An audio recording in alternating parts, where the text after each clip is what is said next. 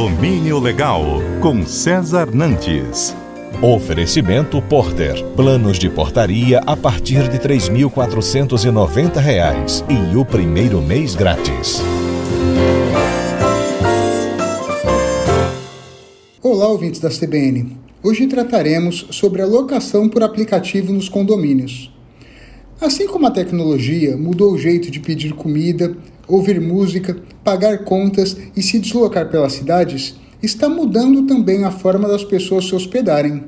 Entre tais aplicativos, podemos citar como exemplo o Airbnb. Segundo seus desenvolvedores, os aplicativos de locação estão enquadrados como locação por temporada, sendo na verdade locações por curtíssima temporada. A alegação dos aplicativos é que a locação por temporada refere-se a locações de até 90 dias, ou seja, a locação por um dia estaria enquadrada também.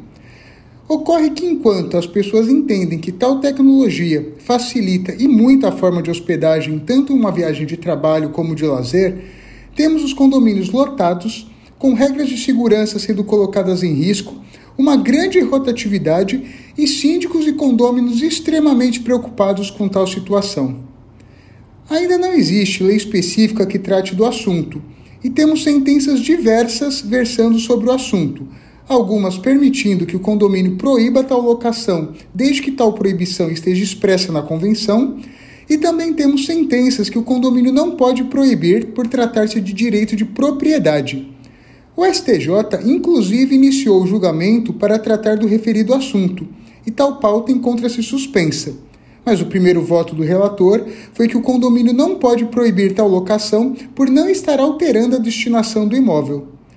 Nas decisões que proíbem tais locações, encontramos argumentos que justificam inviável manter a ordem no condomínio, segurança e demais controles, sem ter equipes próprias para controlar tal fluxo, visto que o foco do condomínio não é hotelaria.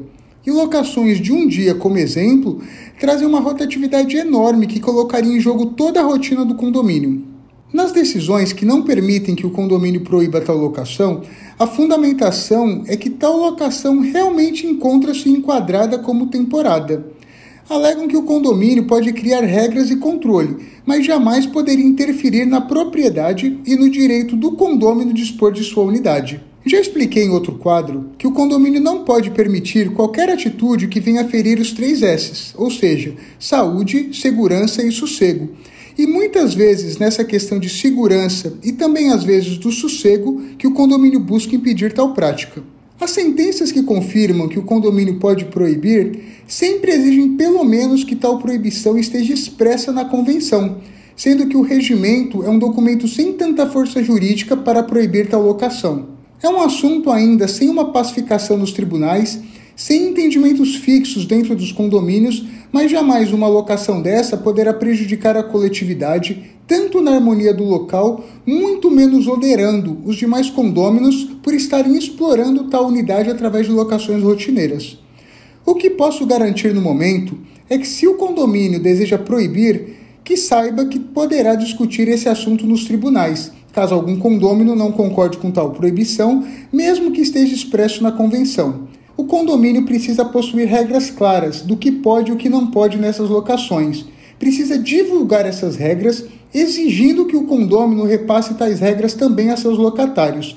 E deixe claro que sempre quem irá responder por qualquer prejuízo decorrente de tal locação é o condômino, cabendo a ele buscar regressivamente tal reparação.